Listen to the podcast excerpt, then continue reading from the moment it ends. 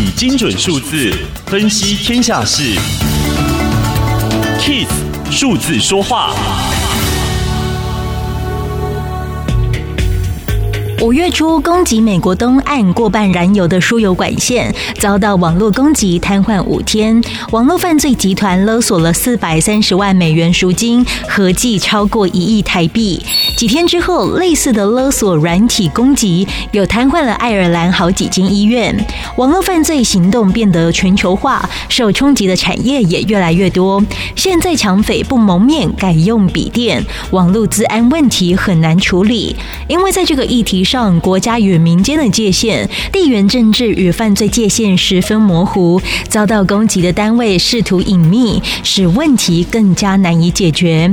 民间企业并没有足够动机做好资安防护，很多公司连最基本的双重认证都做不到。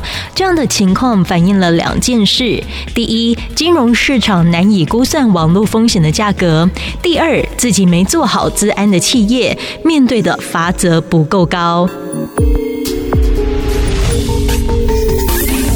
以上资讯由天下杂志提供，Kiss Radio 与您一起用数字掌握天下事。